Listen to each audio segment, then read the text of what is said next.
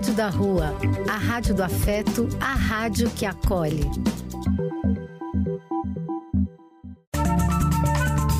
Apoio: Casa de Vó, Banho para Geral e Instituto de Políticas Relacionais. Programa do Véio. A alegria do véio pulsando nas ruas, falando da vida, do amor e das pessoas.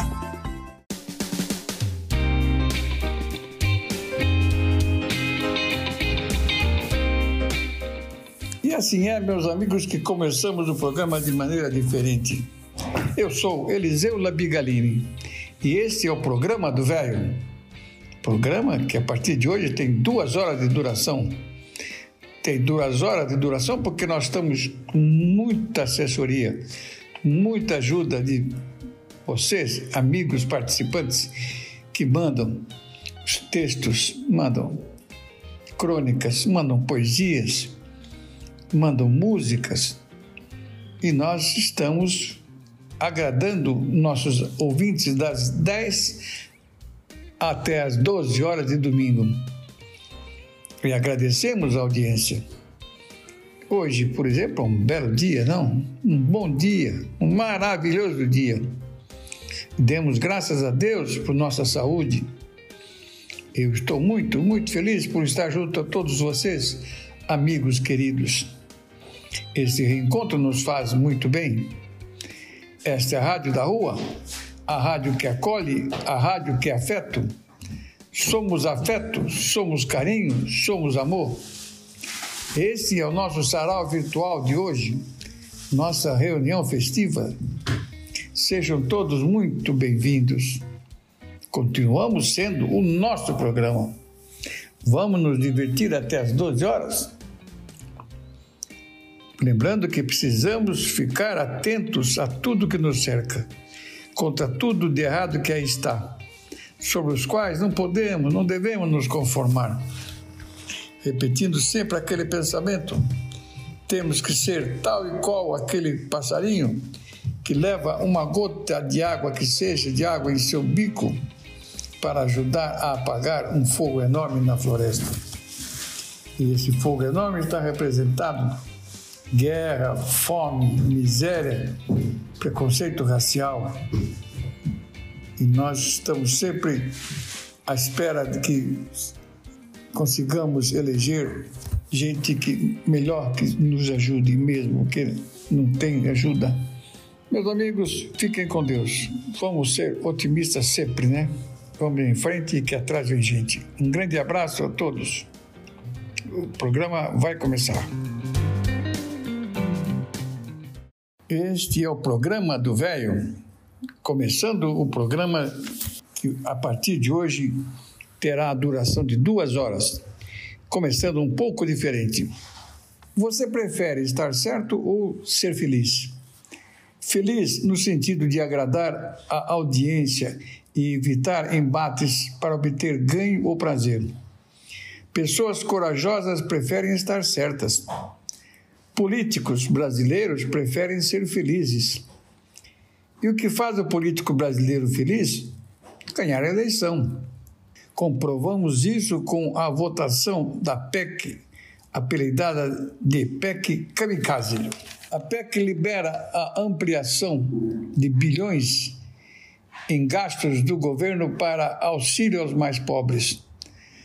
Parece bonito na teoria, mas na prática não passa de estratagema eleitoreiro para furar o teto de gastos. A médio e longo prazos, compromete-se o futuro das contas públicas, gerando desconfiança de investidores, aumento do dólar, dos juros e da inflação. Mas temos uma oposição para barrar essas medidas translocadas, certo? É errado. Apenas um senador votou contra e 72 votaram a favor, incluindo a bancada do PT. Lula disse em vídeo que a medida é eleitoreira, mas aprovou. Queridos amigos e ouvintes do programa do Véio, hoje, em continuação aos grandes compositores da música clássica, trago para vocês um pouco da vida e obra de Mendelssohn. Jacob Ludwig Felix Mendelssohn Bartholdy, conhecido como Felix Mendelssohn, nasceu na Alemanha, em Hamburgo, no dia 3 de fevereiro de 1809 e morreu em Leipzig no dia 4 de novembro de 1847. Ele viveu apenas 38 anos. Foi um compositor, pianista e maestro alemão do início do, do período romântico.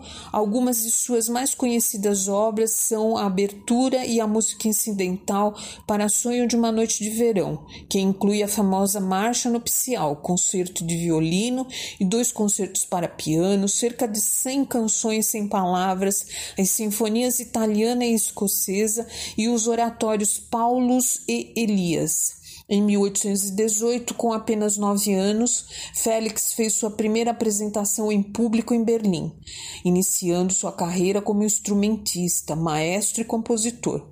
Considerado um novo gênio da música, causava assombro e despertava elogios em todos os lugares onde se apresentava. Por volta dos 15 anos de idade, já havia finalizado diversas obras. Em 1821, iniciou seus estudos com Carl Friedrich Zelter, compositor e maestro alemão, o qual lhe ensinou composição. Foi Zelter que o apresentou a Goethe, escritor alemão e uma das mais importantes figuras da literatura alemã e do romantismo europeu nos finais dos séculos XVIII e início do século XIX, que ficou muito impressionado com o pequeno prodígio. Em 1824, Zelter declara a Mendelssohn, então com 15 anos de idade, que não havia mais nada a lhe ensinar.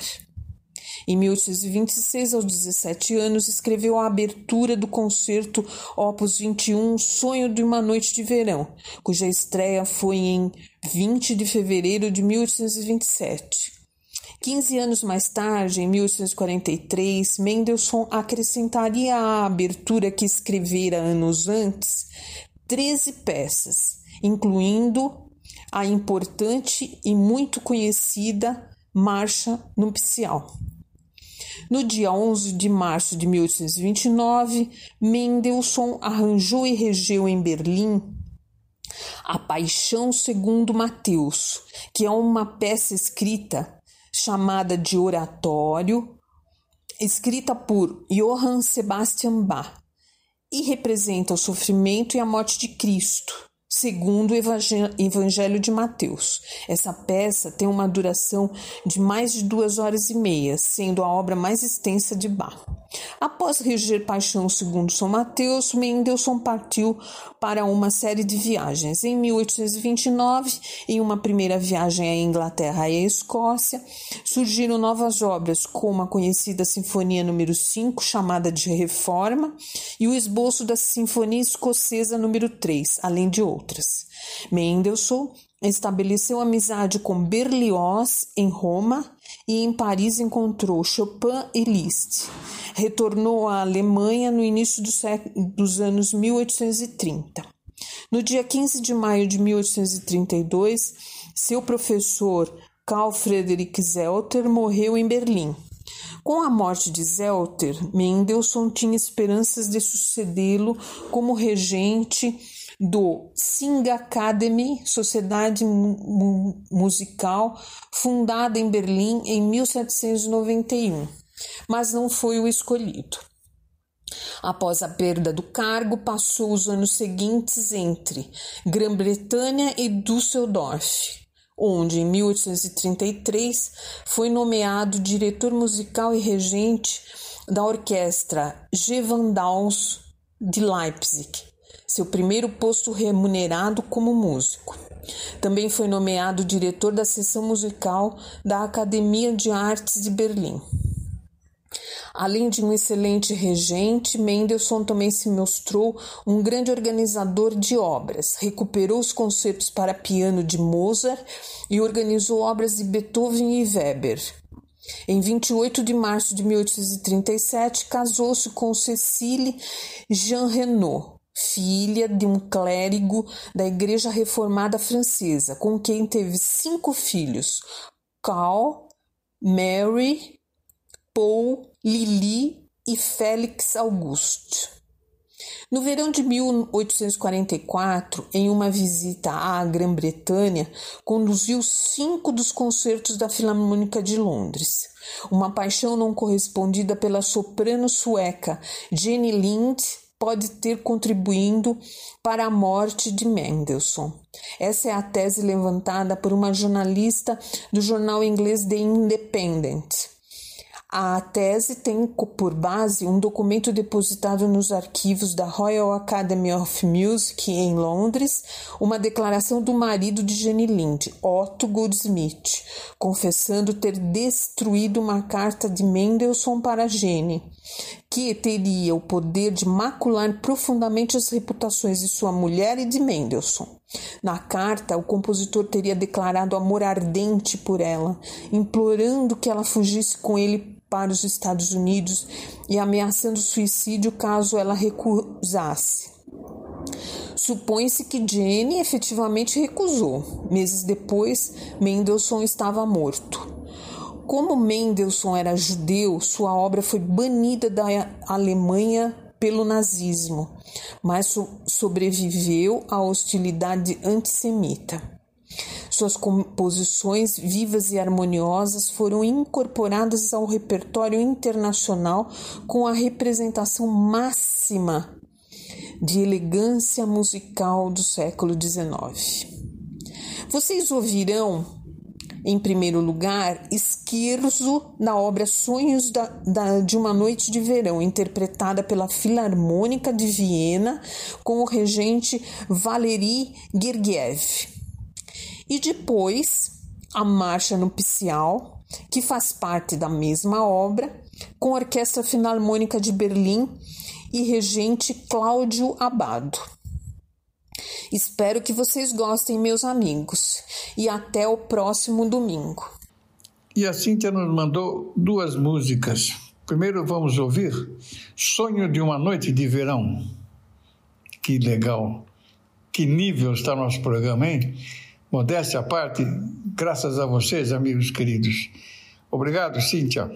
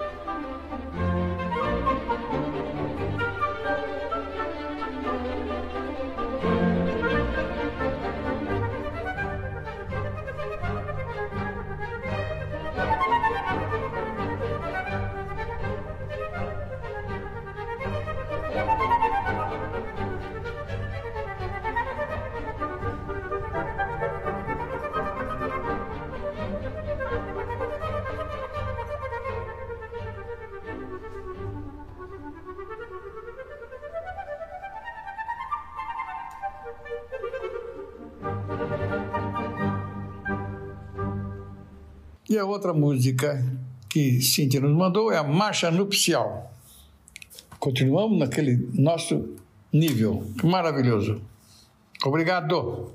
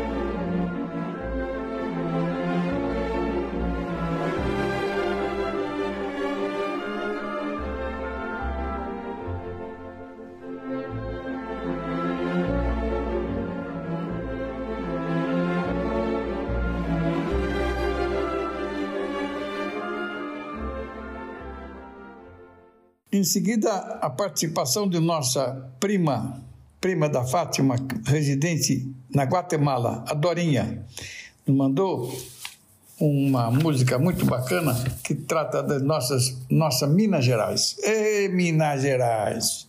Obrigado, Dorinha. Um grande abraço, viu?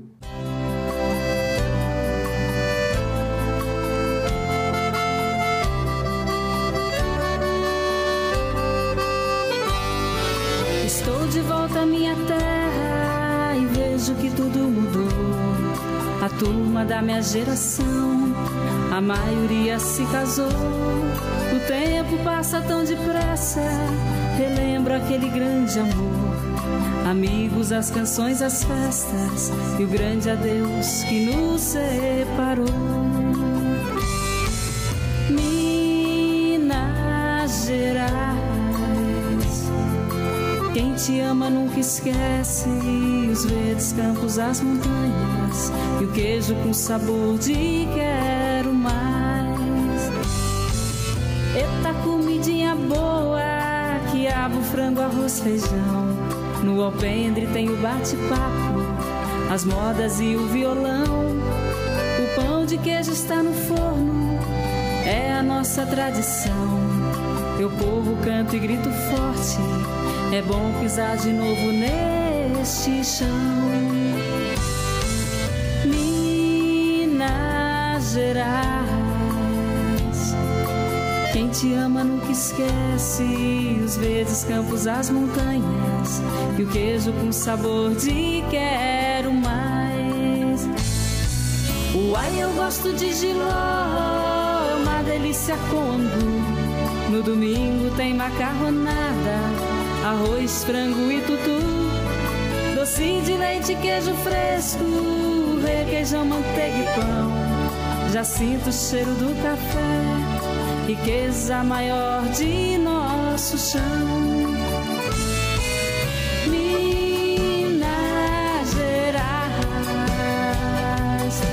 te ama nunca esquece os verdes campos, as montanhas, o queijo com sabor de quero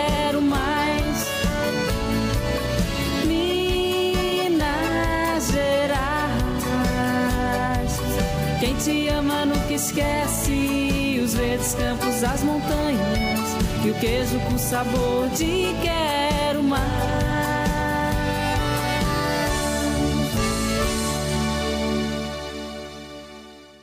Em seguida, meus amigos, ouviremos nossa Norinha querida, nossa Rebequinha, vai falar sobre autismo. Obrigado pela remessa dessa mensagem que vai ajudar nossa compreensão desse assunto tão sério, Rebeca. Obrigado, viu? Como todos devem ter escutado em algum momento, no começo do mês a gente teve uma, um julgamento no STJ em que a ANS passou a ter o seu rol é, de exemplificativo para um rol taxativo. E isso significou é, uma discussão enorme sobre o que os planos de saúde têm ou não obrigação de cobrir. É, na prática, né, quando nesse tipo de rol, né, nesse tipo de, de cobertura de rol, eles têm obrigação apenas de cobrir o que está no rol da ANS que é uma lista muito defasada, né? Ela, geralmente ela demora bastante tempo para ela, para ela mexer e, e se atualizar junto com a medicina.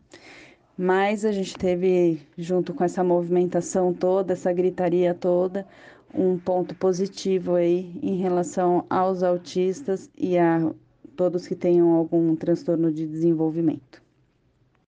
Então, vou ler uma, uma reportagem da CNN que fala né, que o ANS amplia a cobertura de planos para o tratamento de autismo e de outros transtornos.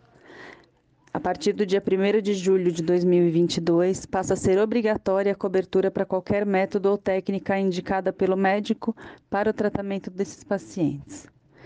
A diretoria colegiada da Agência Nacional de Saúde Suplementar, que é a ANS, aprovou na quinta-feira, dia 23 de junho de 2022, uma normativa que amplia as regras de cobertura assistencial para usuários de plano de saúde com espectro com transtornos globais de desenvolvimento, entre os quais está incluso o transtorno do espectro autismo. A partir do dia 1 de julho, passa a ser obrigatória a cobertura para qualquer método ou técnica indicada pelo médico assistente para o tratamento do paciente e que tenha um dos transtornos enquadrados no CID F84, conforme o CID-10.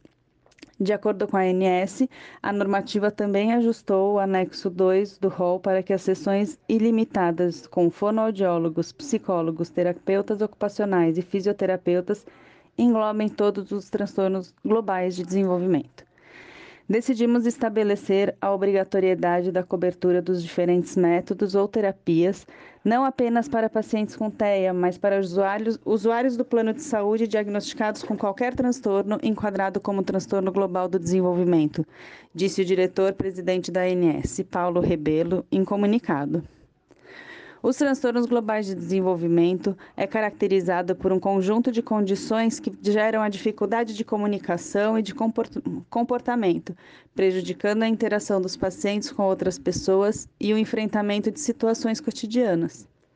De acordo com a classificação internacional de doenças do CID-10, são consideradas como transtornos globais de desenvolvimento o autismo infantil, o autismo atípico, a síndrome de Rett, outros transtornos desintegrativos da infância, transtornos com hipercinesia associada a retardo mental e movimento estereotipado, síndrome de Asperger, outros tran transtornos globais de desenvolvimento, transtornos globais é, não especificados do desenvolvimento.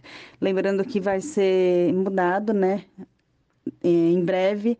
Esse CID 10 vai ser trocado pelo CID 11, que já está pronto, ele só ainda não, não foi, não começou a ser usado na prática, né? Então, as abordagens dos transtornos globais de desenvolvimento são variadas e contam com ações individuais realizadas por profissionais treinados em uma área específica ou compostas por atendimentos multidisciplinares.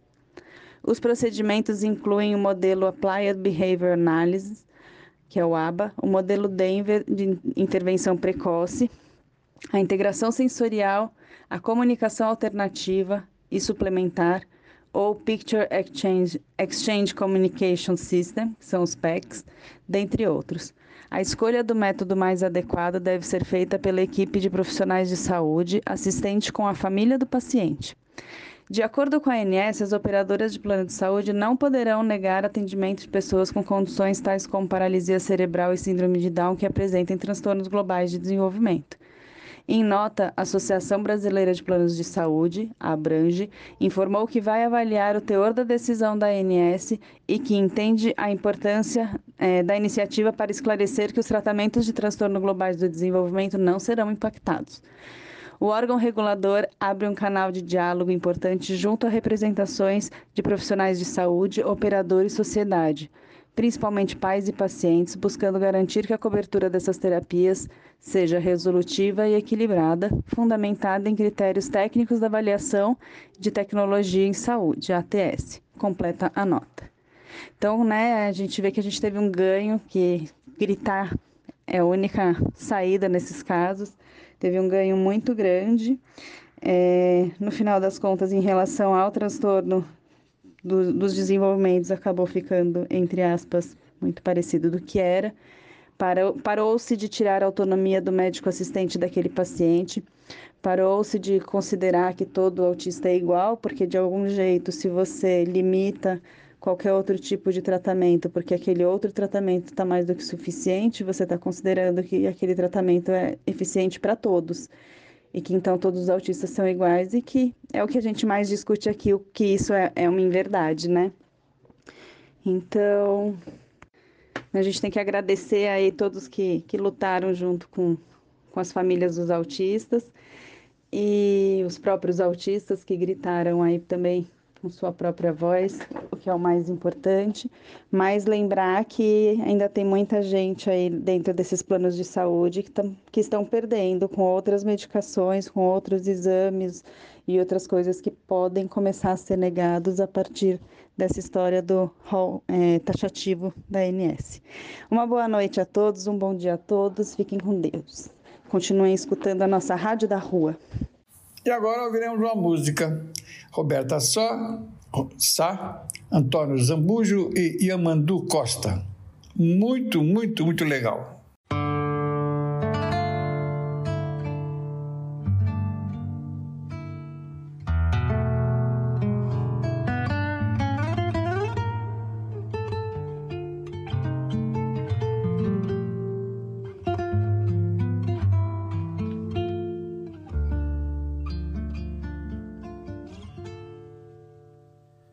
Eu já não sei se fiz bem ou se fiz mal em pôr um ponto final na minha paixão ardente. Eu já não sei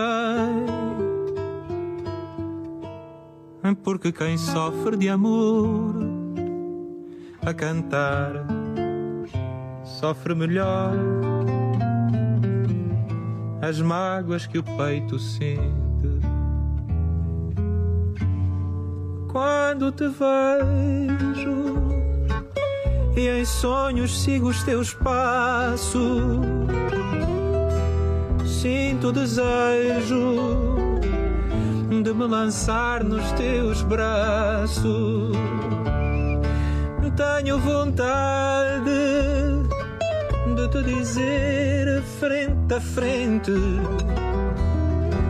quanta saudade há do teu amor ausente. No louco anseio lembrando que já chorei. Se te amo se te odeio eu já não sei.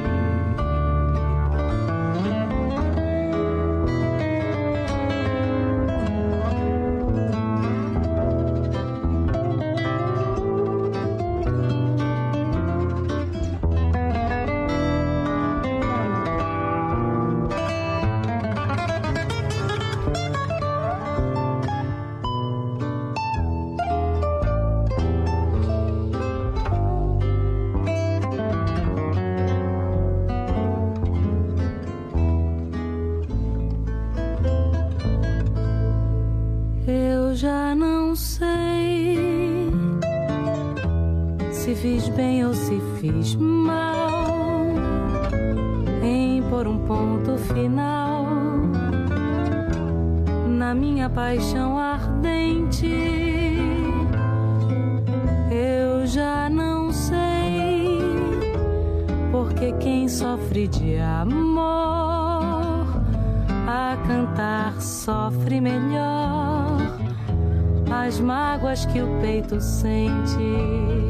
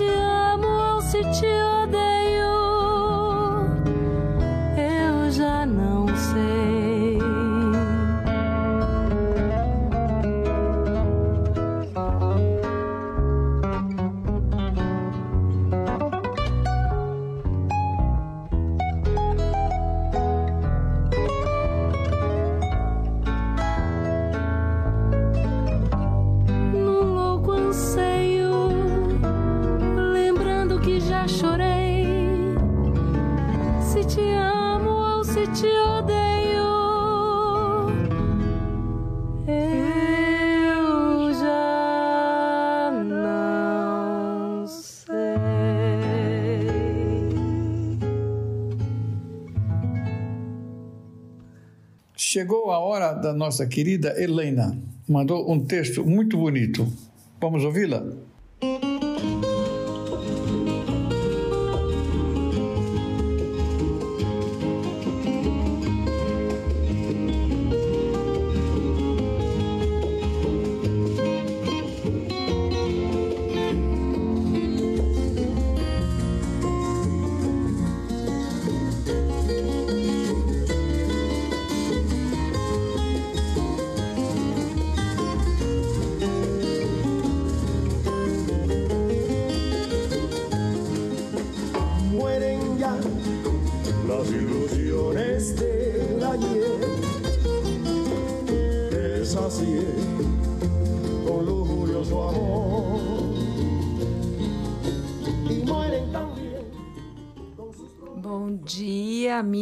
Do programa do Véio.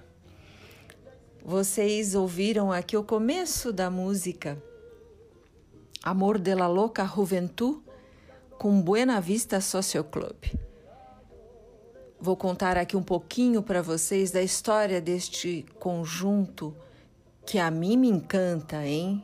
E quero compartilhar com vocês. Havana, capital cubana, nos anos 90, quando eles se formaram. Atrás de um bulevar onde as ondas quebram, começa a cidade velha, famosa pelo charme decadente. As casas em estilo colonial se desmancham vagarosamente, com a tinta e o reboco descascando nas paredes. Nas ruas, carros americanos antigos e buracos no asfalto estão em toda parte. Abraham Ferrer, um engraxate, Ibrahim Ferrer, um engraxate vendedor de jornais e músico com quase 70 anos, vivia bem no meio do bairro. Ele ficou famoso em Cuba com, como cantor nos anos de 1940 e 50. Nos anos 90 já estava aposentado. Em uma manhã de março de 96, ele limpava sapatos com, quando Juan de Marcos Gonzalez bateu à sua porta e disse que queria levá-lo imediatamente para o estúdio de gravação. Ferrer, sujo de graxa de sapato, o acompanhou. No histórico estúdio Egren, no centro de Havana, Ferrer encontra velhos amigos, a nata dos músicos veteranos de Cuba. Lá estão o cantor e clarinista Company II, de 90 anos, a cantora Omara Portuondo, vencedora de um prêmio Grammy, o jovem, em comparação com os demais, Eliades Ochoa, de 49 anos, e o célebre pianista Rubem Gonçalves. Na sessão de gravação, eles interpretaram o antigo sucesso Candela, música com o qual Ferrer ficara conhecido no passado. Ele, é claro, também se junta aos outros. Nesse mesmo dia, o guitarrista americano de blues, Ry Calder, presente no estúdio, fica encantado. Calder, que acabara de completar 40, 49 anos, já tinha uma carreira de sucesso e era considerado um dos melhores músicos do mundo de guitarra slide, técnica em que o guitarrista, uh, técnica em que o guitarrista coloca um dedo em um tubo de metal ou vidro e desliza sobre as cordas, criando um som bastante característico. Calder, à época, já havia tocado com grandes nomes. Ele esteve em estúdio com Rolling Stones, Eric Clapton, Van Morrison e Bob Dylan. O músico, cujo estilo parte do blues, se interessa por jazz e world music e utiliza elementos da Índia, África ou do Havaí, além de juntar estilos como música country ou folk com salsa e ragtime.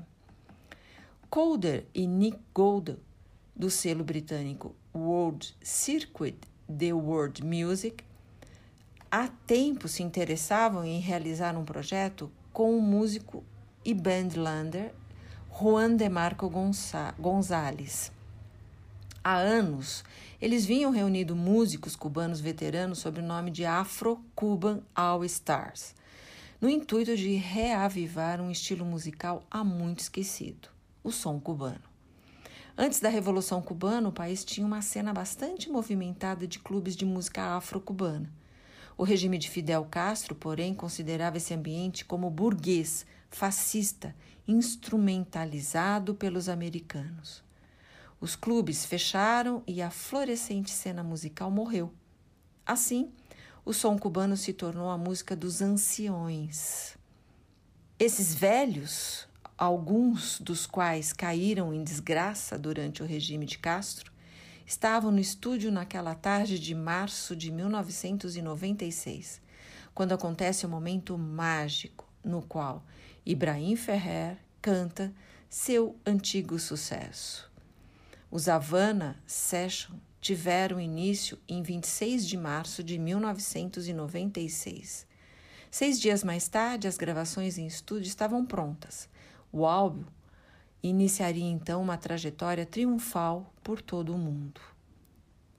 Dois anos depois, o cineasta alemão Wim Wenders, amigo de Ray Coder, realiza um filme sobre a famosa turnê do Clube dos Idosos. Eles viajaram bastante após o sucesso do disco e as câmeras de Wender os acompanharam. Registros impressionantes podem ser vistos com Omar Portuondo às lágrimas durante um dueto com Company II. Um sorridente Ibrahim Ferrer, um entusiasmado Recoder, enriquece o som cubano com sua guitarra slide. Os dedos de Gonzales deslizam suavemente sobre as teclas do piano. O cantor e violonista Ochoa, com o seu chapéu branco sentado em um banco, parece sólido como uma rocha. Essa é a história de Buena Vista. Como é bom ouvi-los, como é bom termos ouvido para sentir a sensibilidade desses anciões. Então, com o som do Buena Vista, um ótimo domingo a vocês. Ouviremos a música que Helena nos mandou. Buena Vista Social Clube. Muito legal também, muito bacana.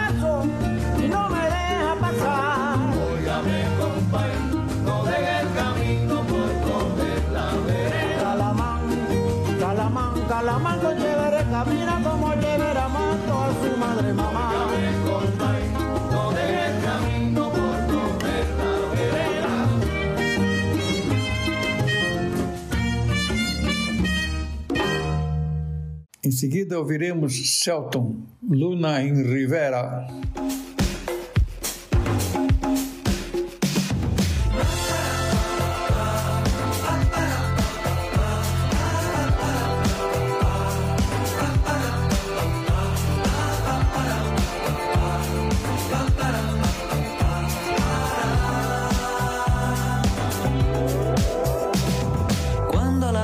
C'è, ricordi di me, prova a guardare Milano la sera, come se fosse laguna o riviera. Quando la luna non c'è, please ti ricordi di me, thank you.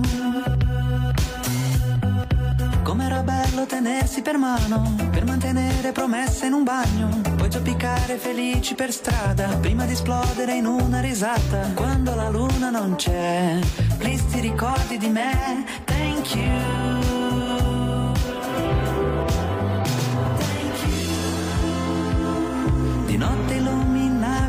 Copacabana, sotto il cielo di un'estate italiana.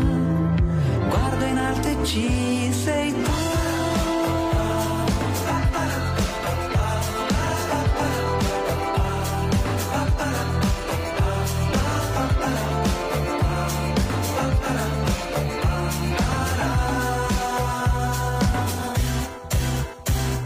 Quando la luna non c'è, ricordi di me, pensa che bella sorpresa. Guarda che in fondo sei tu che hai detto arrivederci goodbye, arrivederci goodbye a mai più.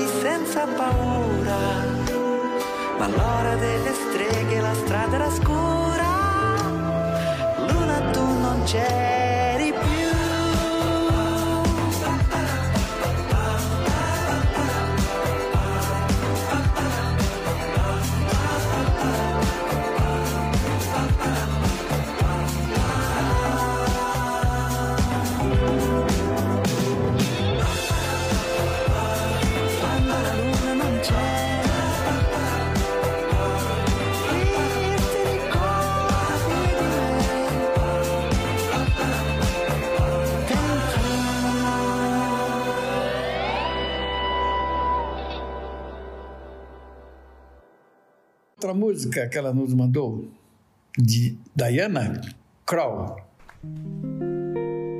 I have a feeling, it's a feeling I'm concealing, I don't know why. It's just a mental, a sentimental alibi.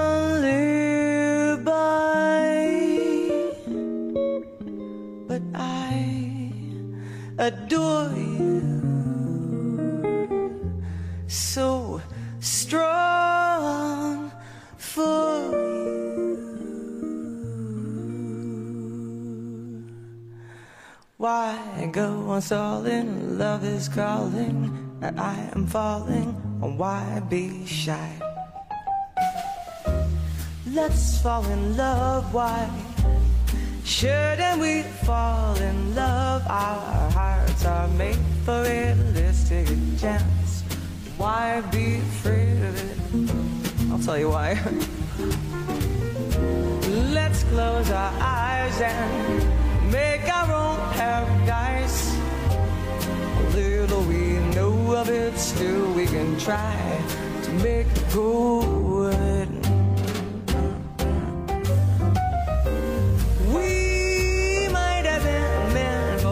To be or not to be. Let our hearts discover. Let's fall in love. Why shouldn't we fall in love now? Is the time for it while we are young? Let's fall in love.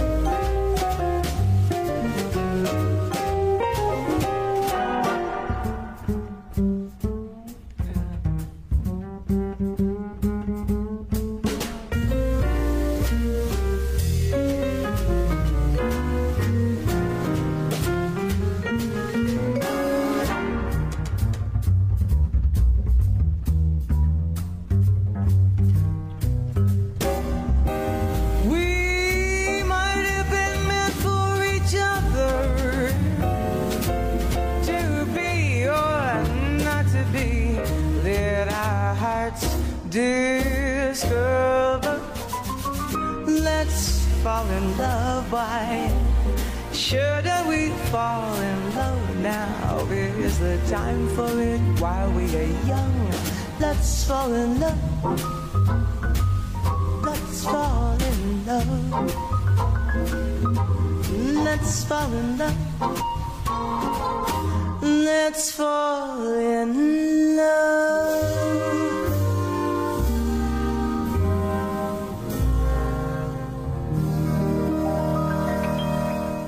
Outra música muito bacana, gente do céu, como está nosso programa musical. Bart Bacará? Que legal.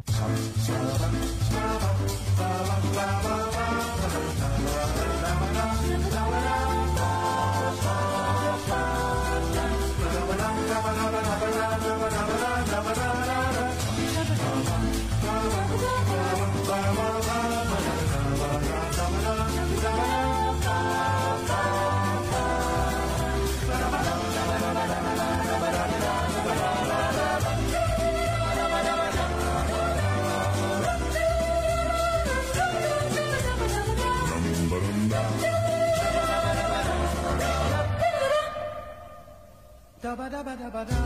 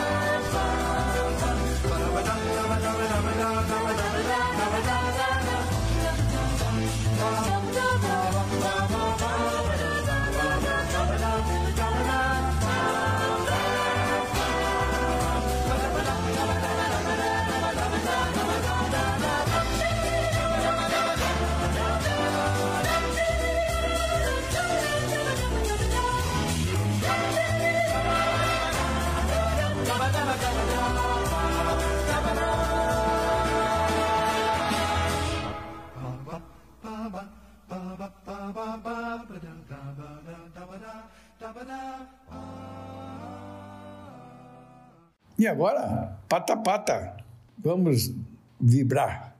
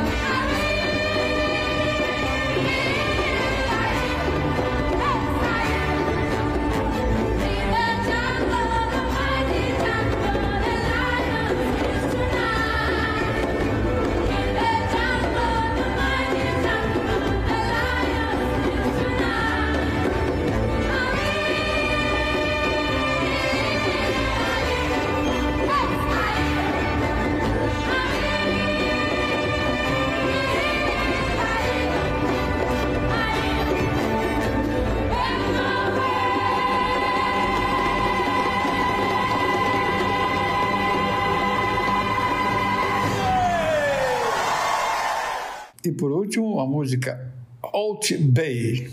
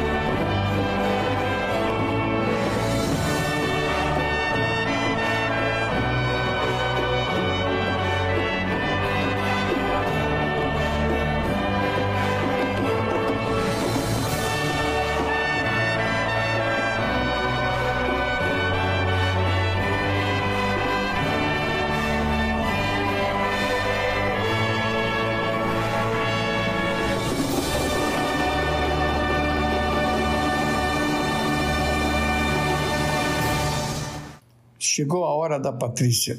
Um texto fabuloso sobre o problema que nós estamos enfrentando na nossa Amazônia. Obrigado, Patrícia. Olá, queridos amigos do programa do Véio. Aqui é Patrícia Curti. Na minha participação de hoje, eu quero falar sobre a Amazônia.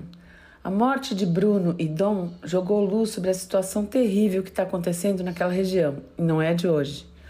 Vários relatos dão conta da praça de guerra que aquilo virou e que vai ser muito difícil para o presidente eleito, quem quer que ele seja, reconquistar. Vai ser difícil pôr ordem numa casa dominada por gente mal intencionada e fortemente armada que recebeu carta branca para agir do nosso ex-ministro do Meio Ambiente e do próprio presidente.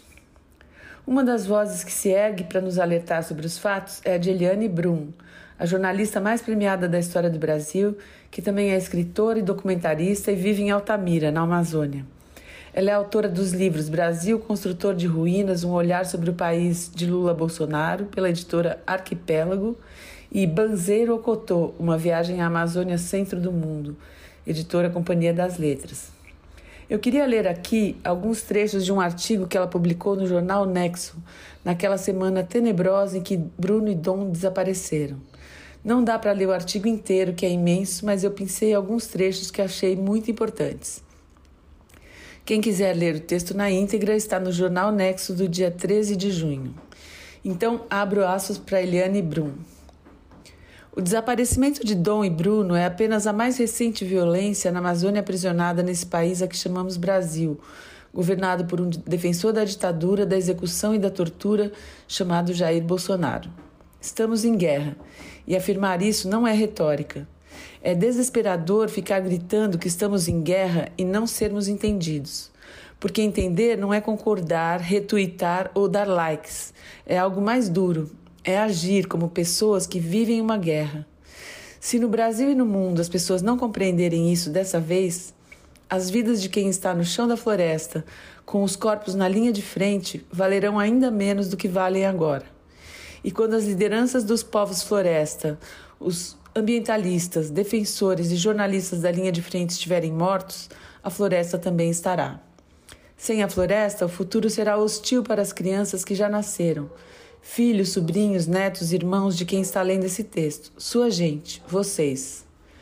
É inegável que a comoção nacional e internacional pelo desaparecimento é maior porque Dom Phillips é branco e é um cidadão britânico.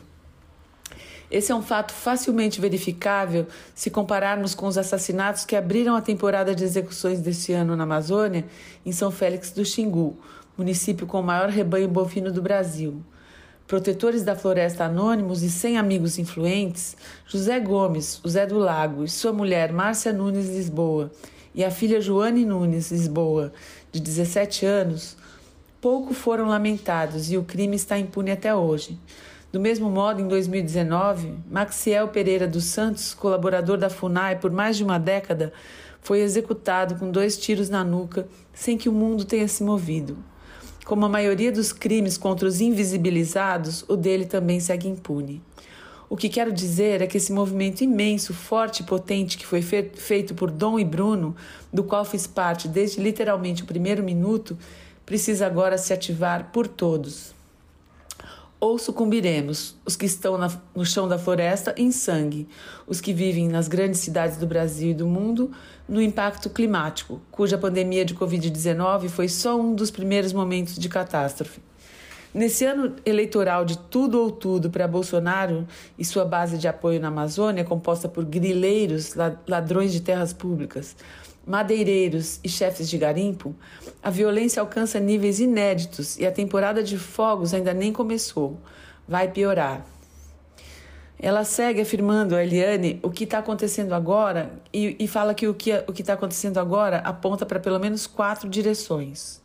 Volto a abrir aspas para ela. O descontrole nas operações criminosas que multiplica os riscos, o avanço do narcotráfico e do crime organizado na floresta, o crescente envolvimento de pessoas de comunidades tradicionais da floresta em atividades ilegais, com frequência porque não tem outra alternativa, já que não há qualquer proteção por parte do Estado, e a certeza da impunidade dos autores e mandantes de crimes contra a floresta e seus povos, assegurada cotidianamente por Bolsonaro e seu governo. Pessoas respeitáveis afirmam que o Estado está ausente na Amazônia. Não compartilho dessa visão. Entendo que o Estado está muito presente na Amazônia atualmente. Bolsonaro se apropriou do Estado e o corrompeu em níveis sem precedentes. Não é incompetência nem descaso, é método. Às vésperas das eleições, Bolsonaro mostrou que o Estado brasileiro está dominado por ele e suas bases criminosas e que nada faria por defensores da floresta, chegando a chamar a expedição de trabalho para denunciar crimes cometidos na floresta, empreendida por Dom Phillips e Bruno Pereira, de aventura não recomendável. Desqualificar as vítimas, como sabemos bem, é método recorrente e funciona. O mais difícil nesse momento é também nossa única chance de salvar a Amazônia, seus defensores e cada um de nós, habitantes desse planeta casa. O mais difícil é compreender, compreender de verdade, que essa é uma guerra e que a ilusão de que há algum lugar seguro é só isso mesmo, uma ilusão. O mais difícil é entender que a ilusão de que ainda há escolha é a parte intrínseca desse novo tipo de guerra. Escuto com frequência que se derrotarmos Bolsonaro nas urnas em outubro, poderemos reconstruir o Brasil. É evidente que não há nenhuma chance para nenhum de nós se Bolsonaro continuar no poder. Não há nenhuma chance nem mesmo para os seguidores do bolsonarismo e seu mito, se o seu mito continuar no poder. Em algum momento, mais cedo do que tarde, eles descobrirão isso da pior forma. A questão, porém, é que não será possível apenas reconstruir o Brasil. Não estamos no século XX e o que acontece na Amazônia e no Brasil não é remotamente similar a um pós-guerra nos moldes da Europa depois de 1945 ou mesmo da redemocratização do Brasil pós-ditadura empresarial militar. Estamos em colapso climático, estamos na sexta extinção em massa de espécies. Ambas as catástrofes provocadas pela minoria dominante, que, nas palavras do grande pensador Yanomami Davi Kopenawa, comeu o planeta. Temos que recriar um país que sempre foi estruturalmente racista e brutalmente desigual, enquanto enfrentamos o maior desafio da trajetória humana no planeta Casa. É uma tarefa imensa diante de pelo menos três gerações de adultos, das quais faço parte, comprovadamente egoístas e corrompidas pela lógica de mercado. Ainda assim, é a matéria humana que temos, razão pela qual adolescentes como Greta Thunberg assumiram o protagonismo. A guerra mais importante desse momento, a que definirá o futuro muito próximo, o amanhã das crianças que já nasceram, é a que se passa na maior floresta tropical do planeta e em outros enclaves da natureza, estes que defendemos que são os legítimos centros do mundo. A guerra que a Rússia de Vladimir Putin inflige, à Ucrânia é ainda uma guerra do século XX. As guerras mais longas e mais difíceis de vencer são as do século XXI. São as que se passam no suporte natural da vida, nesse momento. Essas que acabam de vitimar Dom Phillips e Bruno Pereira. Sem compreender essa mudança de chave, talvez seja impossível dar a resposta urgente que precisamos agora, se quisermos barrar nossa autodestruição. Faço aqui um, um apelo ao instinto de sobrevivência de cada um. Tudo o que estamos fazendo não é suficiente. É hora de fazer não apenas o que sabemos, mas o que não sabemos. Não apenas por altruísmo ou por compaixão pelos que tombam, mas pela vida. A guerra da Amazônia é a guerra deste tempo. A guerra da Amazônia é a guerra contra os comedores de planeta. Coube a nós, que ainda estamos vivos, travar essa guerra. Que tenhamos vergonha na cara e lutemos. E a canção para a Amazônia. Canção para a Amazônia, justamente fazendo menção a esse assunto tão importante para o Brasil. Uma música composta por Nando Reis, em cima de uma letra de Carlos Renault. Cantam Caetano Veloso, Gilberto Gil, Milton Nascimento, Gal Costa, Elza Soares, Camila Pitanga, Daniela Mercury, Isabela Diabete. Gente, que maravilhosa música. Um pouco longa, mas vale muito a pena, muito a pena. Maior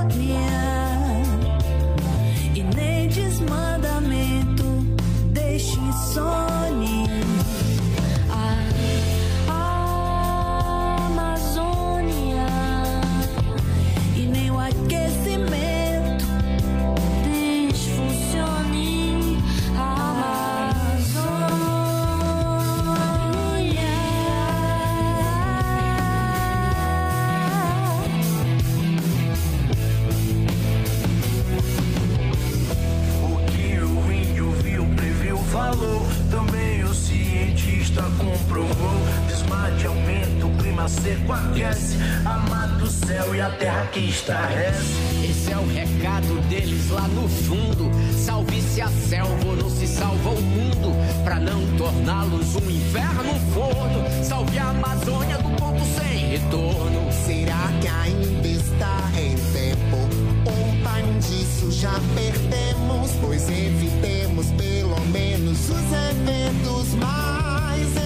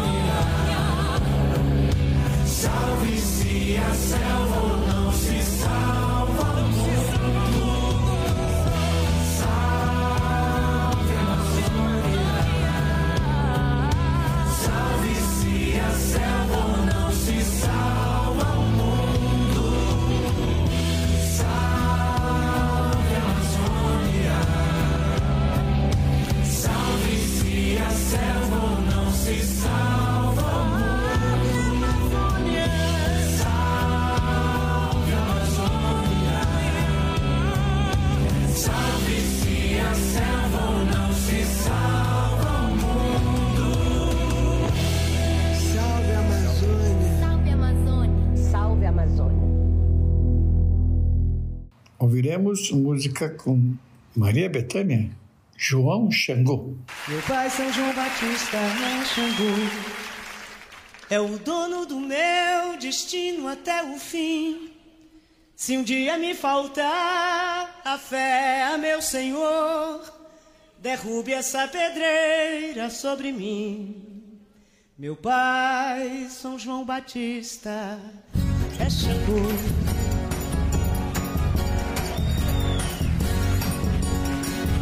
Xangô, Xangô, menino da fogueira de São João. Quero ser sempre o menino Xangô da fogueira de São João.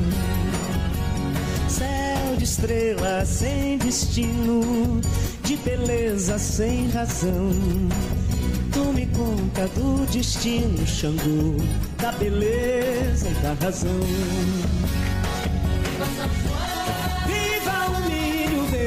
Viva o brilho verde das matas de Oxóssi.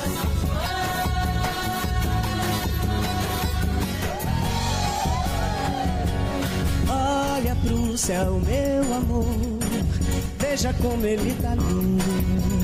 Noites tão frias de junho, Xangô, tanto, tanto, tanto lindo. Fogo, fogo de artifício, quero ser sempre menino. As estrelas desse mundo, Xangô, ai São João, Xangô, menino. Viva o milho verde, viva o brilho verde das matas de Oxóssi.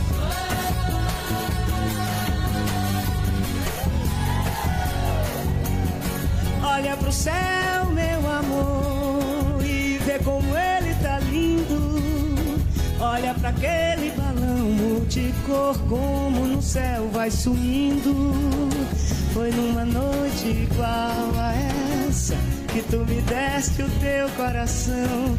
O céu estava assim em festa, pois era a noite de São João. Havia balões no ar, shot baião no salão. E no terreiro teu olhar que incendiou meu coração.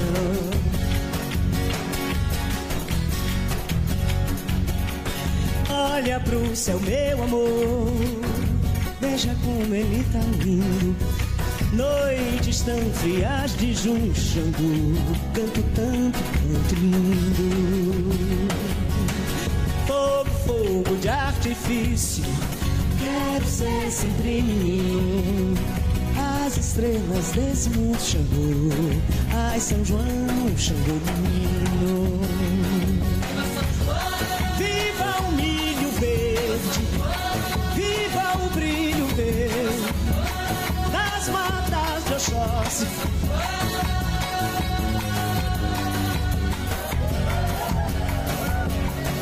Olha pro céu, meu amor. Olha pro céu, meu amor. Ai, São João, São João do Carneirinho, você é tão bonitinho.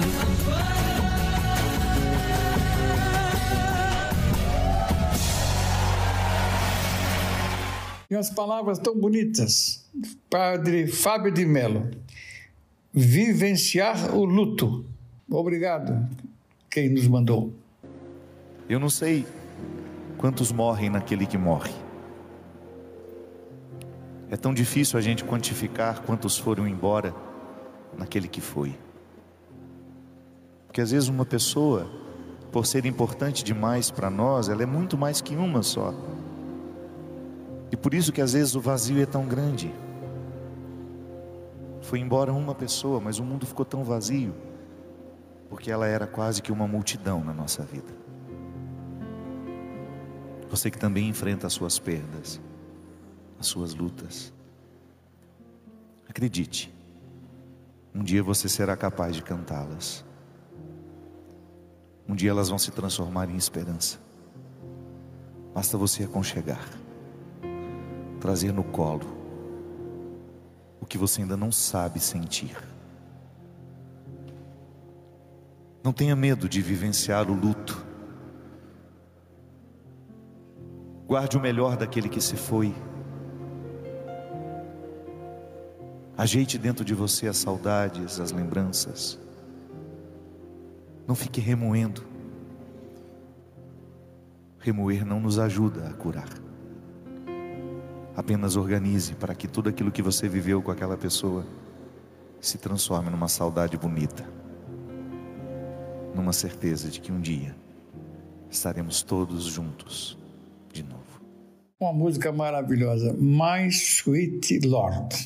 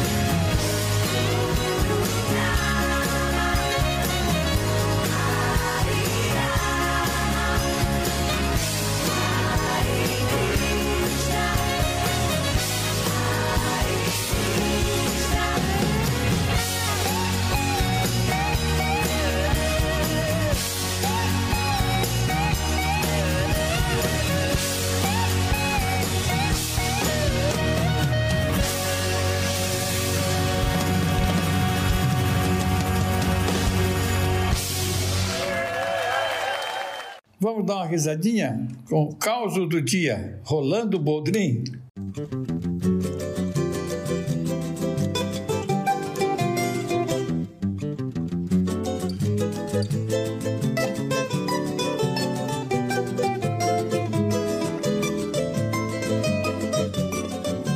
Cornélio Pires, eu tive o prazer de ver ele contando histórias. Eu, eu, eu, eu, digo sempre que ele é o meu, o meu guru, assim, né?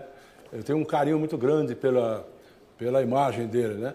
Eu via, eu tinha 10 anos de idade, mais ou menos, eu via ele, ele ia no interior fazer show, levava uma duplinha caipira e ele contava os casos e eu ficava lá, eu molequinho, ficava ouvindo. Né? E eu queria contar um dia e tal. E, e sempre conto casos dele e tal. Então, eu vou contar um caso dele que ele eu, eu gosto de contar, mas eu, eu nunca contei no meu programa. Eu lembrei agora, folheando o livro dele, né? Ele contava que um, que um, um caboclo, é, o padre foi chamado para fazer a extrema unção para um caboclo que estava morrendo. Então, o, o caboclo foi chamar, ele chegou lá correndo, seu padre, eu vim chamar o senhor aqui, eu posso ir lá encomendar, ele está morrendo, encomendar o compadre a arma dele que ele vai morrer. Aí o padre falou, é muito longe daqui, filho, onde, onde nós vamos? Ele falou, é um pouquinho longe, é daqui lá umas três léguas. Aí o, o padre falou assim, mas então não adianta, filho. Quando eu chego, ele está muito ruim. Ah, já está ruim. Está na sororoca. Está na sororoca. Está ruim. Tá, vai ou não vai? Mas então não adianta, filho. Eu, quando eu chegar lá, naturalmente, ele já morreu. Não, não tem perigo, seu guarda. Deixa os homens entretendo ele lá. Falei, cara. É, essa é uma dele, né? Mas tem uma outra dele que eu contava, que, que é uma das primeiras que eu vi ele contar, ele contava que foi no dentista, acabou que foi no dentista com uma tremenda dor de dente.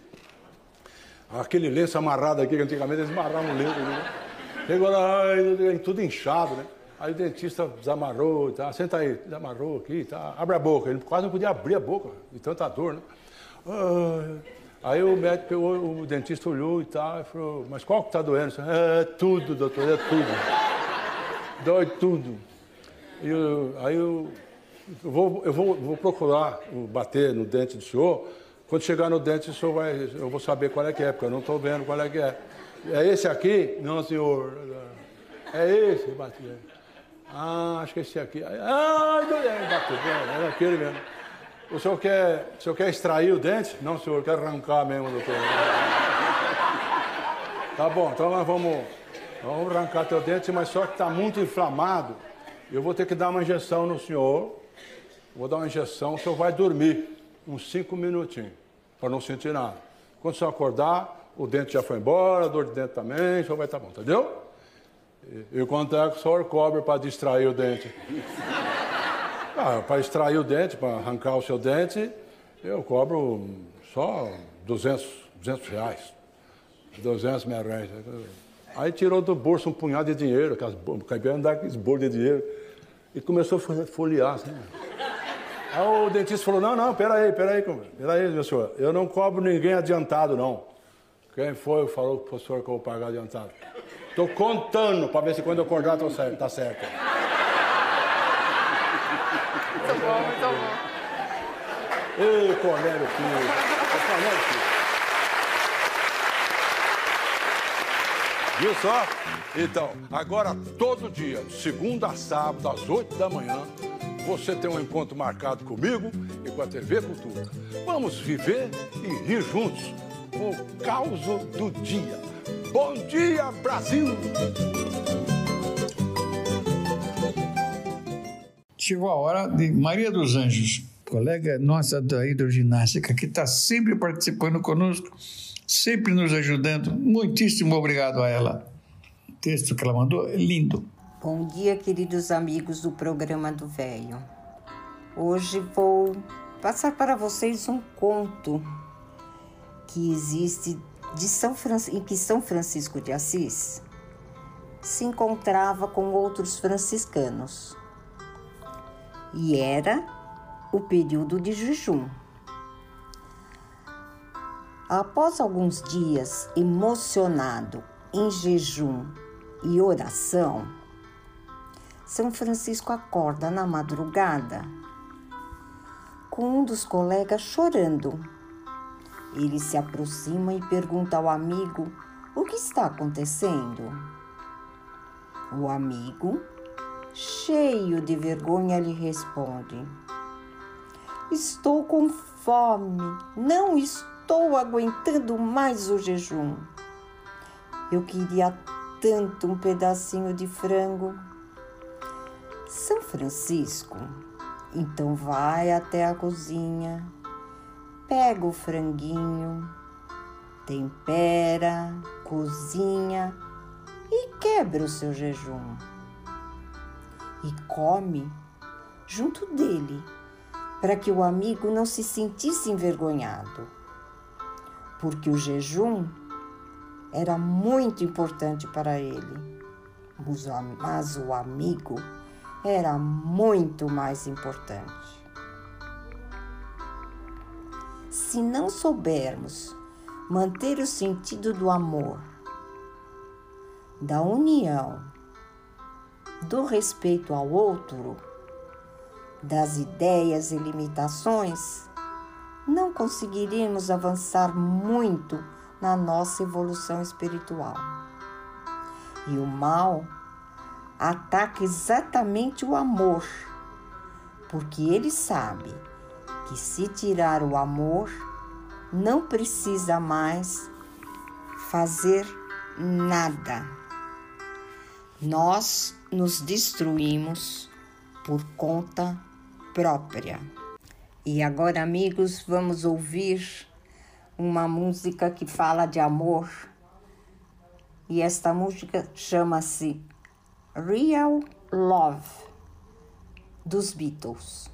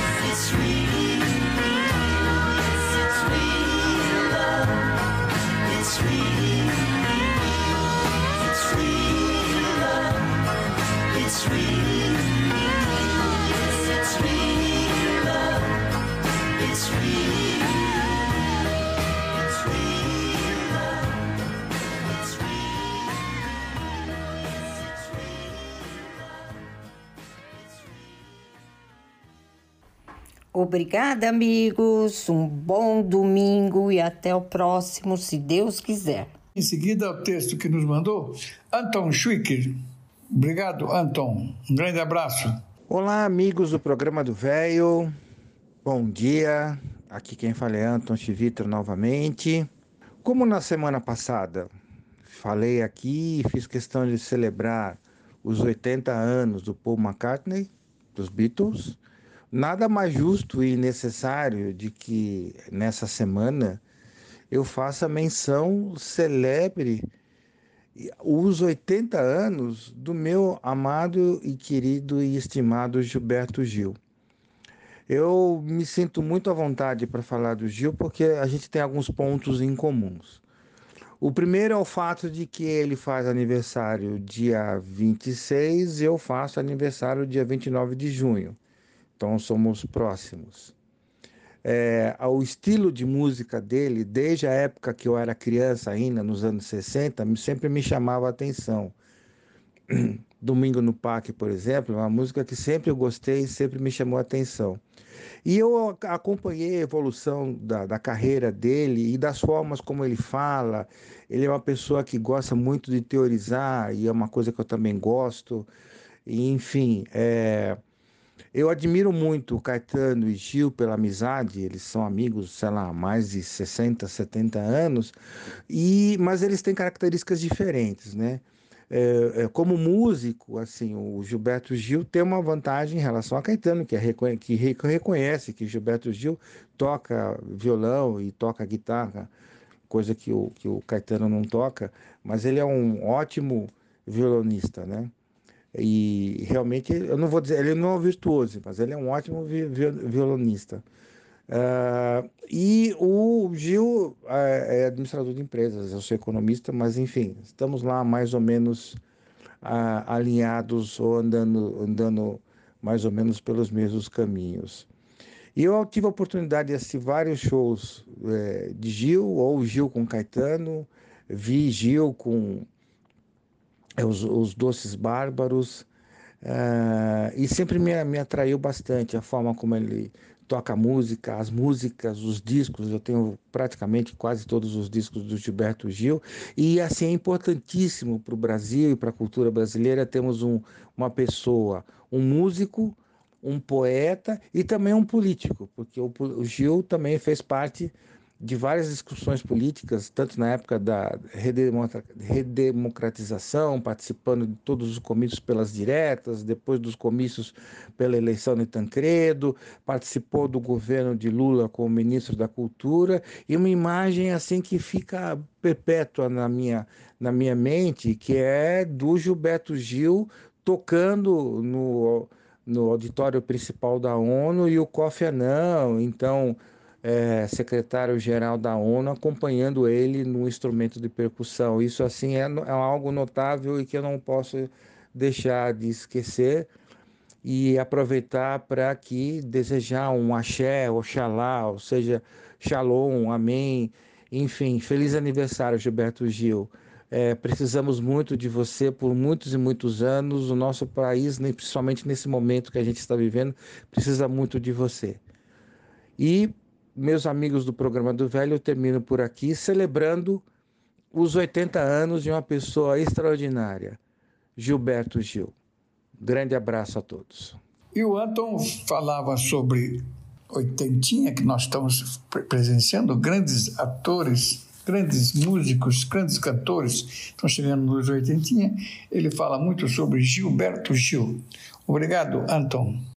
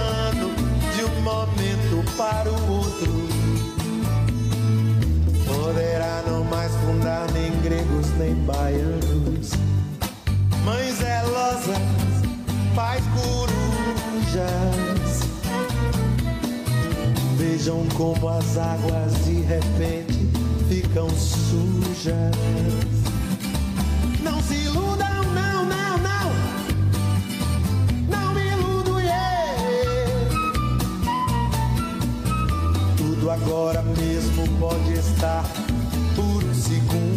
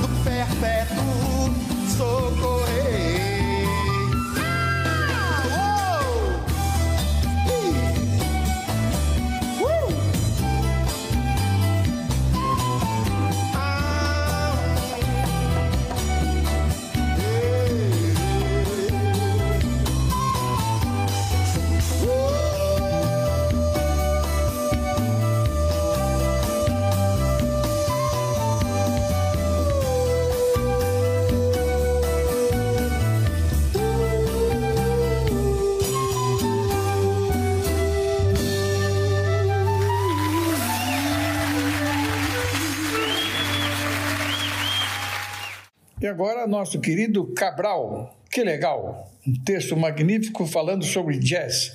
Nosso programa estava sentindo falta do jazz. Obrigado, Cabral. Bom dia, Eliseu. Bom dia, amigos do programa do Velho. Hoje, dando continuidade à série sobre jazz, vamos falar sobre suas origens. Por volta de 1808, o tráfico de escravos no Atlântico trouxe aproximadamente meio milhão de africanos aos Estados Unidos, em grande quantidade para os Estados do Sul. Grande parte dos escravos vieram do oeste da África e trouxeram fortes tradições da música tribal. Em 1774, um visitante os escreveu, dançando ao som do banjo de quatro cordas e cantando a música maluca, satirizando a maneira com que eram tratados. Uma década mais tarde, Thomas Jefferson similarmente notou o banjar, que foi trazido da distante África. Foi feita de cabaça, como a bânia senegalesa ou como uma contin, do oeste da África. Festas de abundância, com danças africanas ao som de tambores, eram organizadas aos domingos em Place Congo, Nova Orleans, até 1843, sendo com uma festa similar em Nova Orleans e Nova York. A música africana foi altamente funcional, tanto para o trabalho quanto para os ritos. As work songs e field rollers incorporaram um estilo que poderia ser ainda encontrado em penitenciárias dos anos 1960. Em um caso, eram parecidas com uma canção nativa ainda utilizada em Senegal. No porto de Nova Orleans, estivadores negros ficaram famosos pelas suas canções de trabalho. Essas canções mostravam complexidade rítmica com características de polirrítmica do jazz. Na tradição africana, eles tinham uma linha melódica e com padrão pergunta e resposta, contudo sem o conceito de harmonia do Ocidente. O ritmo refletido no padrão africano da fala e o sistema tonal africano levaram às blue notes do jazz. No começo do século XIX, um número crescente de músicos negros aprendiam a tocar instrumentos do Ocidente, particularmente o violino, provendo entretenimento para os chefes das plantações e aumentando o valor de venda daqueles que ainda eram escravos. Conforme aprendiam a música de dança europeia, eles parodiavam as músicas nas suas próprias danças cakewalk. Por sua vez, apresentadores dos minstrel show europeu-estadunidenses com blackface, estilo de maquiagem usada para sátira, popularizavam tal música internacional, a qual era a combinação de síncopas com acompanhamento harmônico europeu. Outra influência veio dos negros que frequentavam as igrejas. Eles aprenderam o estilo harmônico dos hinos e os adaptavam em spirituals. As origens do blues não estão registradas em documentos. Entretanto, elas podem ser vistas como contemporâneas dos negros spirituals. Paul Oliver sugeriu que a música de cordas do interior sudanês se adaptou melhor com a música popular e baladas narrativas dos ingleses e dos donos de escravos Scots Irish, e influenciaram tanto jazz como blues. O músico de jazz escolhido para hoje é George Gershwin, nascido Jacob Gershowitz, no Brooklyn, Nova York, em 26 de setembro de 1898, e falecido em Hollywood, Califórnia, 11 de julho de 1937. Foi um compositor dos Estados Unidos. Escreveu a maioria dos seus trabalhos vocais e teatrais em colaboração com seu irmão mais velho, o letrista Ira Gershwin. George Gershwin compôs tanto para Broadway quanto para concertos clássicos. Ele também escreveu músicas populares de grande sucesso. Muitas de suas composições têm sido usadas na televisão e em inúmeros filmes, além de tornar-se standards de jazz. George Gershwin foi o segundo de quatro filhos. A primeira vez que ele apresentou interesse pela música foi com 10 anos, quando ele escutou seu amigo de infância, Max Rosen, em um recital de violino. O som e a forma como seu amigo tocava o instrumento o capturou. Seus pais tinham comprado um piano para seu irmão mais velho, Ira Gershwin, mas para surpresa deles e alívio de Ira, foi George quem começou a tocá-lo. Em 1924, compôs sua primeira grande obra, Rhapsody in Blue, para orquestra e piano, que foi orquestrada por Ferdi Groffet e estrelada pela banda de Paul Whiteman, em Nova York. Provou ser sua obra mais popular. Gershwin ficou em Paris por um período curto de tempo, onde ele estudou composição com Nadia Boulanger. Boulanger, tal como vários outros professores, como Maurice Ravel, acabaram, entretanto, por recusar dar-lhe aulas, receosos de que esses estudos rigorosos influenciassem o seu estilo, que já era influenciado pelo jazz. Nessa mesma altura, ele escreveu An American in Paris. Esse trabalho recebeu diversas críticas negativas em sua primeira performance, no Carnegie Hall, em 13 de dezembro de 1928, mas tornar-se-ia rapidamente parte do repertório de standards na Europa e nos Estados Unidos. Consequentemente, ele achou a cena musical em Paris arrogante e voltou para a América. Sua mais ambiciosa composição foi Porgy and Bess, de 1935, chamada por Gershwin como uma ópera folk. A peça, estreada no teatro da Broadway, é considerada como a mais importante ópera americana do século XX. Baseada no romance de Porgy de Boise Hayward, se passando em um bairro negro em Charleston, Carolina do Sul, e com exceção de pequenas falas de alguns personagens, todos os cantores e atores são negros. Foi em Hollywood, enquanto trabalhava na partitura de The Golden Follies, que teve um colapso em 11 de julho de 1937, morrendo aos 38 anos de idade no Cedars of Lebanon Hospital. Em 2005, o jornal The Guardian determinou, estimando os lucros acumulados na vida de um compositor, que Gershwin foi o compositor mais rico de todos os tempos. Gershwin foi nomeado para a Calçada da Fama de Long Island em 2006. O teatro George Gershwin foi batizado em homenagem a ele. Origem Wikipedia. Era isso, meus amigos. Um forte abraço e uma ótima semana a todos. E para terminar, uma música, justamente um jazz magnífico.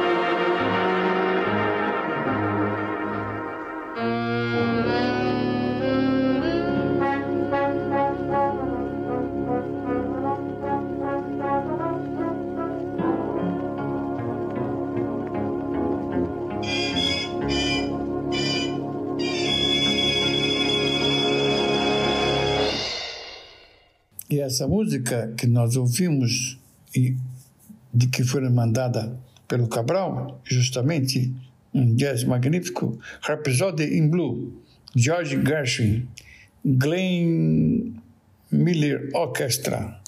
Obrigado, Cabral. Meus amigos, nosso programa, o primeiro com duração de duas horas, está aí para todos vocês. Vamos nos divertir muito. Vamos passar duas horas magníficas. Um bom domingo restante para todos, um bom fim de semana e uma semana ótima que se inicia.